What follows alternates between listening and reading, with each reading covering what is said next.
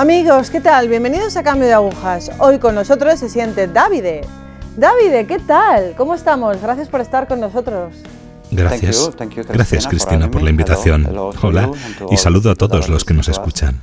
Qué bien, Davide, qué bien tenerte hoy aquí, qué ganitas de tener tu testimonio. Bueno, cuéntanos un poquito tu infancia, tu juventud, en qué tipo de familia te criaste, dónde creciste. Uh, Crecí en un pueblo pequeño llamado Racconigi, 25 kilómetros al sur de Turín, en Italia. Uh, uh, Yo fui el primer hijo y después tuve un hermano. Um, Mi infancia, por desgracia, Cristina, no fue una infancia feliz.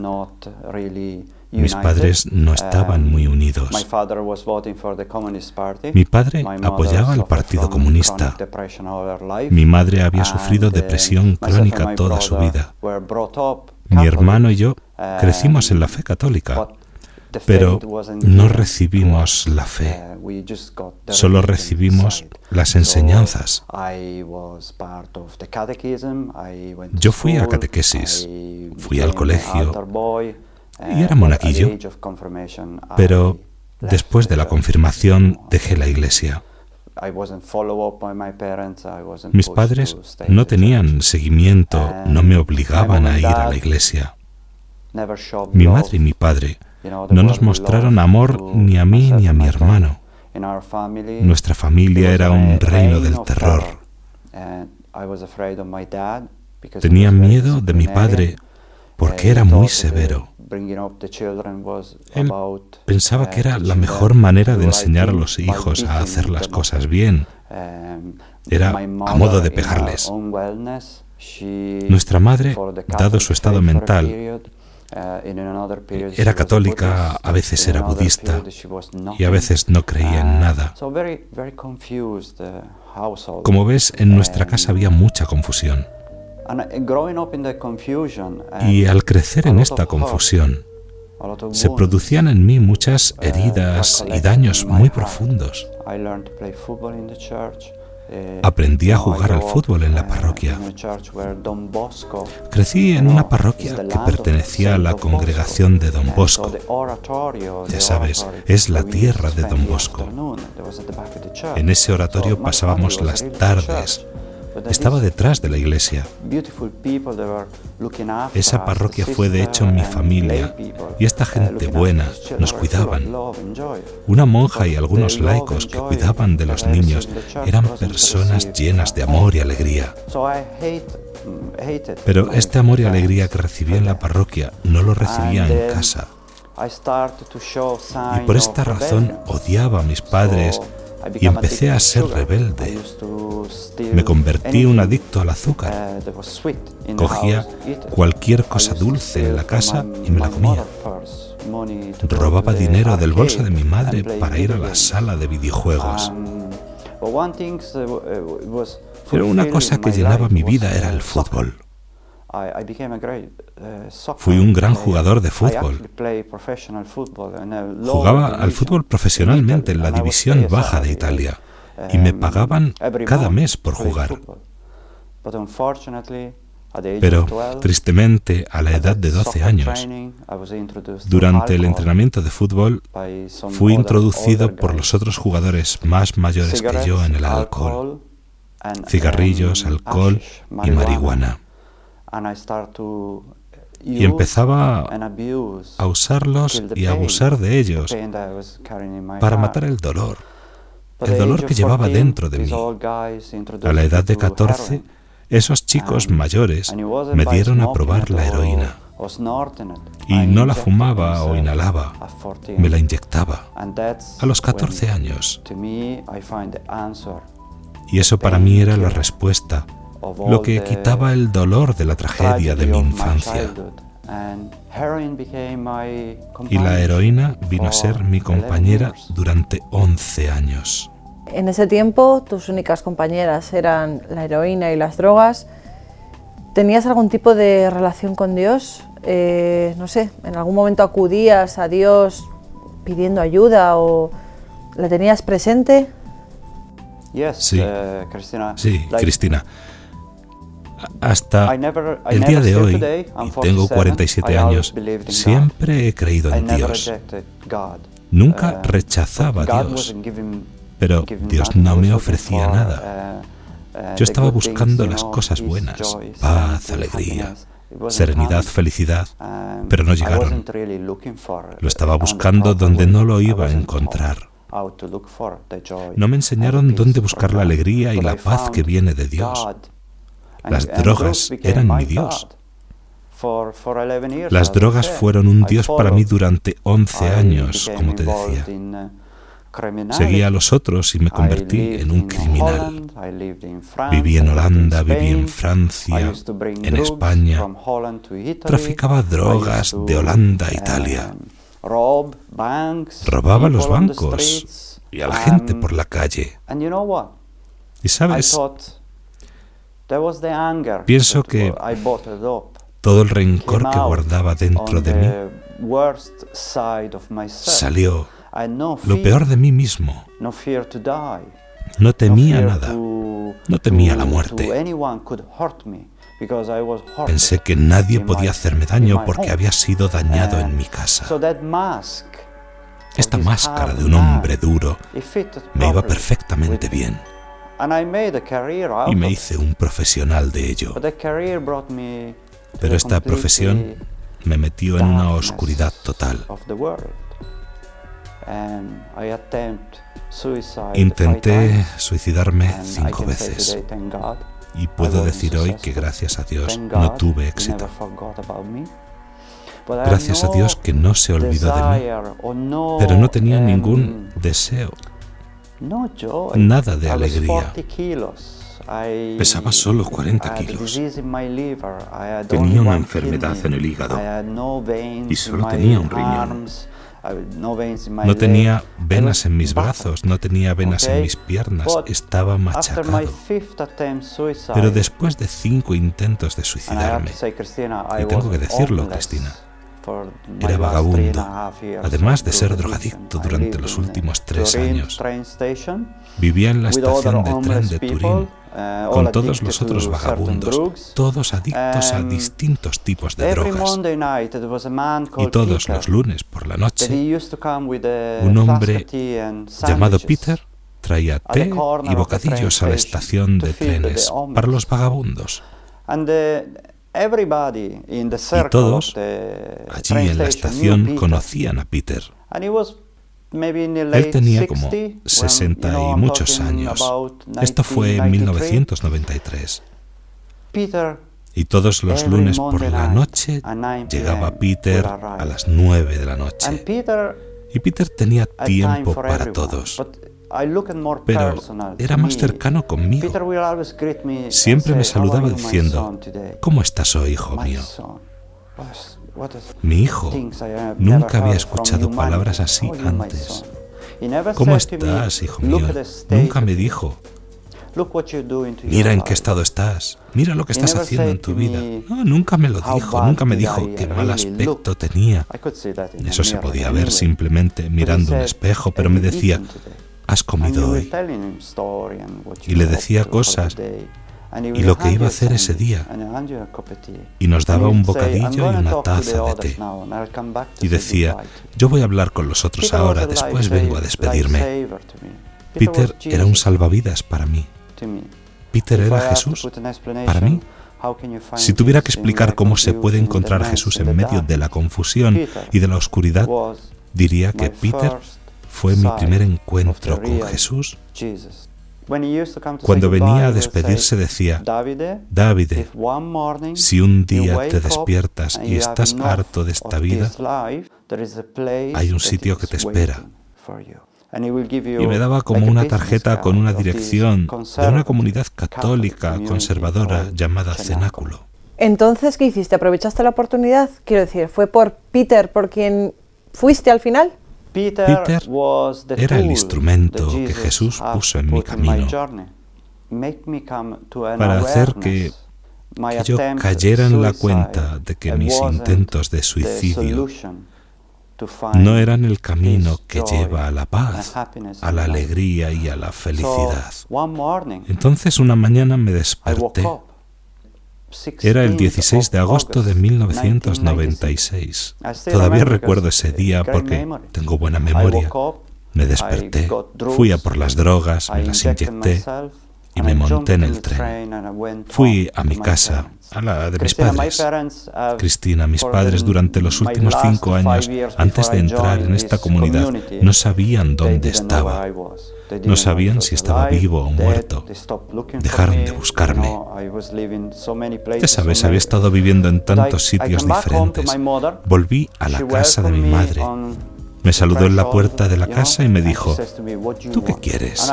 Y le dije con sinceridad a mi madre, dije, mamá, simplemente no quiero morir en la calle, porque físicamente estaba tan agotado y espiritualmente pensé que volvía a casa para morir. Pero mi madre, inestable como era, me dijo, la única manera de atravesar la puerta de mi casa es si primero me prometes que vas a ir a la comunidad de cenáculo. Y en ese punto era como, sí, lo haré, lo intentaré. Y el 21 de agosto de 1996 fui a vivir en la comunidad. Cinco días después fue un shock total para mí pasar de vivir en una estación de tren a vivir en una comunidad católica conservadora. Recuerdo el viaje a la comunidad. La casa madre de la comunidad está encima de una colina, una colina muy empinada, en el norte de Italia, en un sitio llamado Saluzzo. Y no estaba permitido coger un taxi ni un bus que te llevaran tus padres, nada. Si querías llegar tenías que ir a pie. Recuerdo que cuando subí la colina, hace tres horas y media en llegar a la cima. Y la primera cosa que vi era la sonrisa de estos hombres jóvenes. No les importaba quién era yo, ni de dónde venía, nada. Simplemente estaban contentos de verme. Y me rendí. Fui a vivir con la comunidad y no era fácil. Pasé cinco años en la comunidad y encontré a Peter en la comunidad. ¿Y cómo encontraste a Jesús? Me enamoré en el momento en que entré por la puerta. Sabía que estaba en mi casa. A veces doy charlas a jóvenes, pero es muy difícil explicar porque es una experiencia personal. Pero el día que decidí, el 21 de agosto, entrar en la comunidad de cenáculo, encontré a Jesús. Le conocí, supe quién era.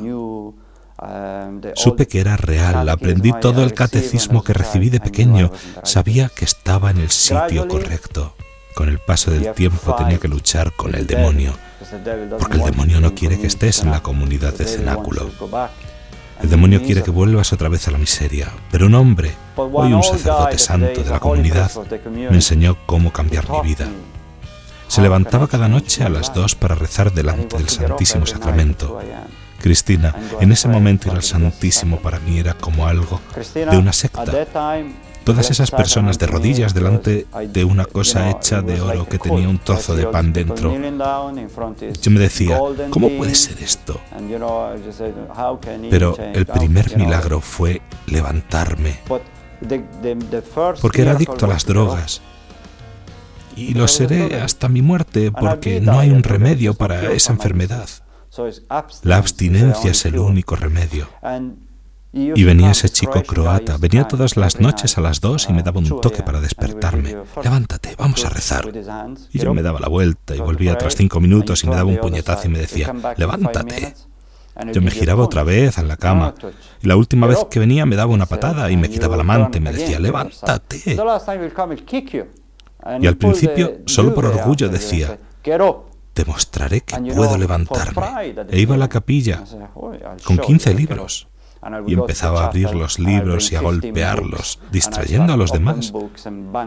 Y él me dijo, ¿por qué vienes a la capilla con todos esos libros? Y yo le dije, ¿por qué vienes a despertarme a las dos de la mañana? Me dijo, Jesús me lo mandó. Dije, bueno, ¿no puede venir a las 3 de la tarde para rezar? ¿Por qué tiene que ser a las 2 de la mañana? Me dijo, Jesús te quiere ahí, a esa hora. Es la hora de la misericordia. Y empecé a entender lo que me estaba diciendo. Entonces fui a la capilla sin libros. Cuando estaba ahí sin los libros, estaba yo y el trozo de pan. Y cerré mis ojos y dije, Jesús, enséñame, enséñame. Acepta el reto.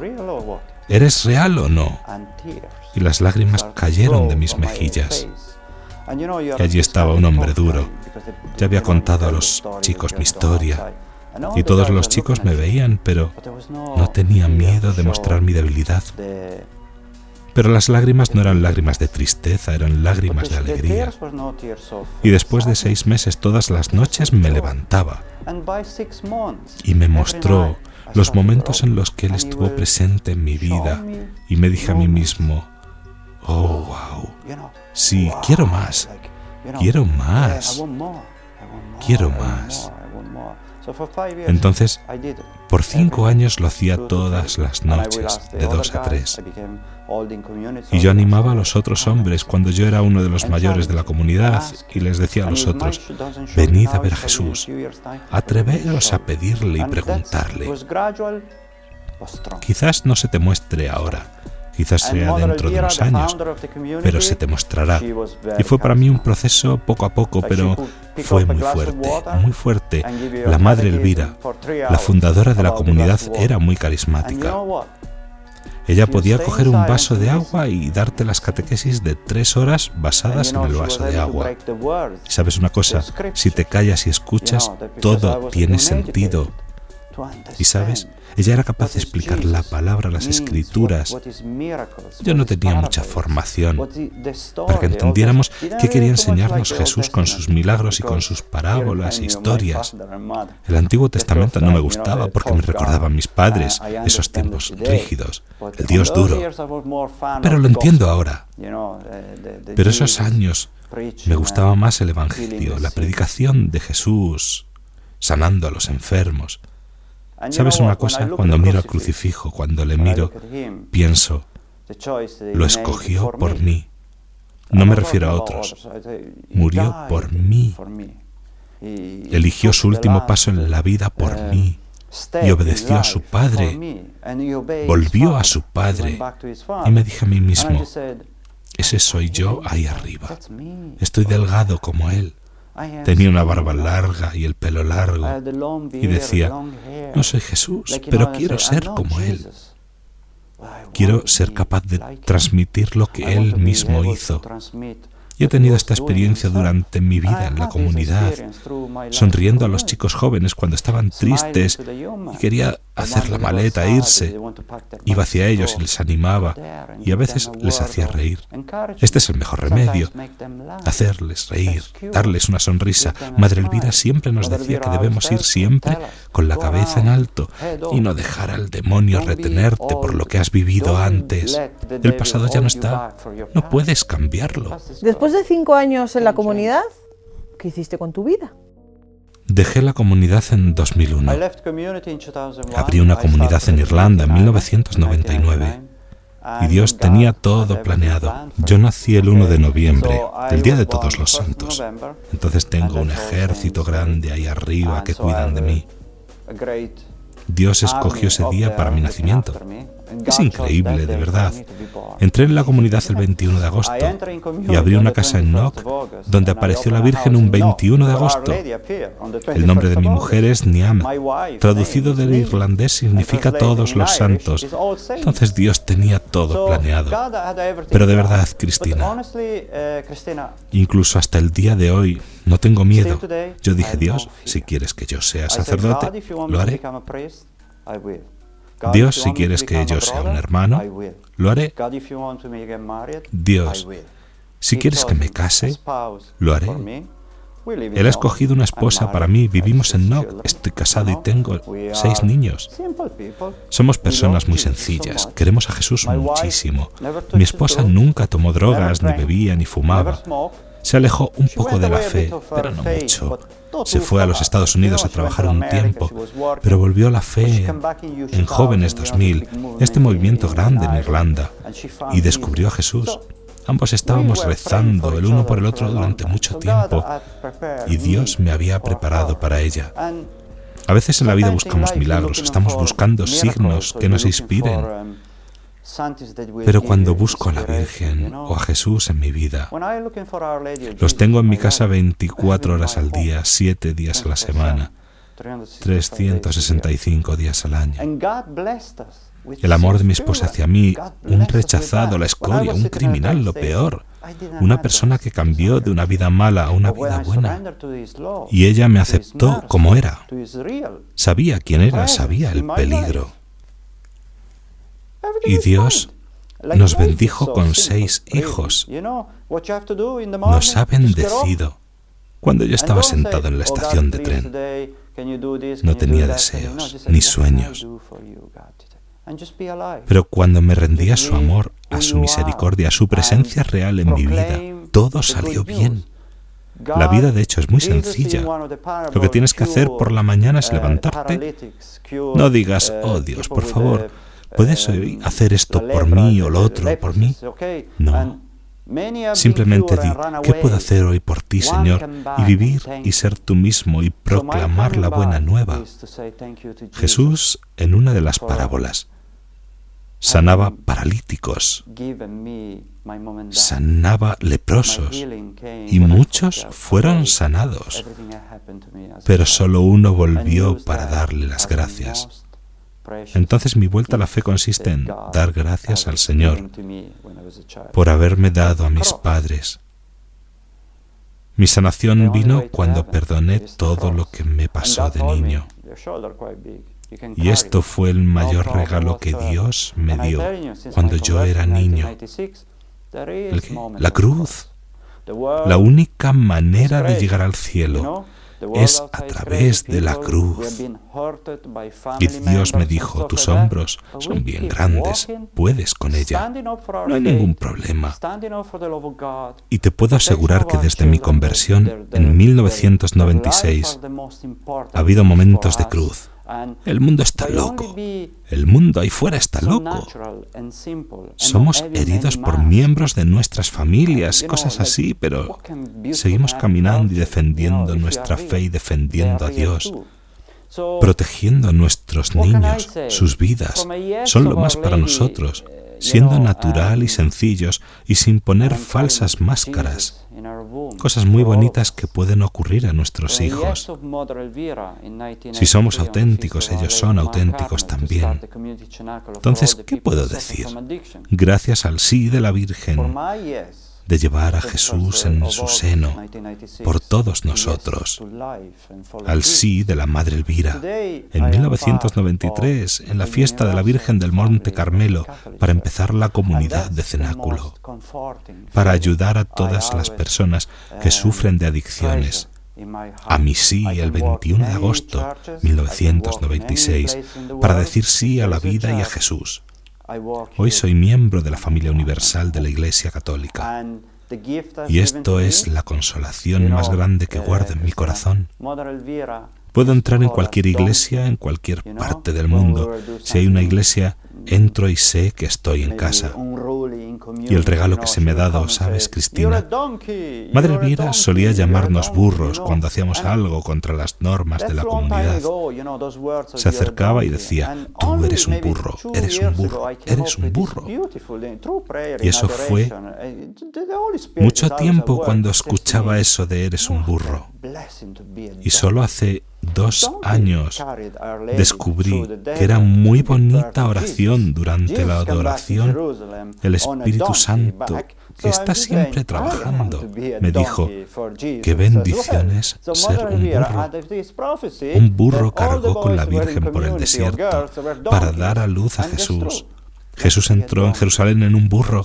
Entonces me decía, yo también quiero ser un burro para Jesús. La madre Elvira tuvo esta profecía, que todos los chicos y chicas de las comunidades eran burros, y es verdad. Que seamos un burro para Jesús. Llevémosle donde vayamos y a todos los que nos encontremos, recordémonos que le tenemos dentro de nosotros. Gracias, David. Voy a pedirle a la Virgen, muy expresamente, que nos haga también ser un poco burros. Muchas gracias, Cristina. que Dios te bendiga. Gracias. Amigos, pues aquí tenéis a David. A ver, bueno, eso ha sonado un poco así, el pedirle estas cosas a la Virgen, pero a veces hay que ser un poco radicales. Así que ya sabéis lo que tenéis que hacer. Gracias, gracias por estar ahí.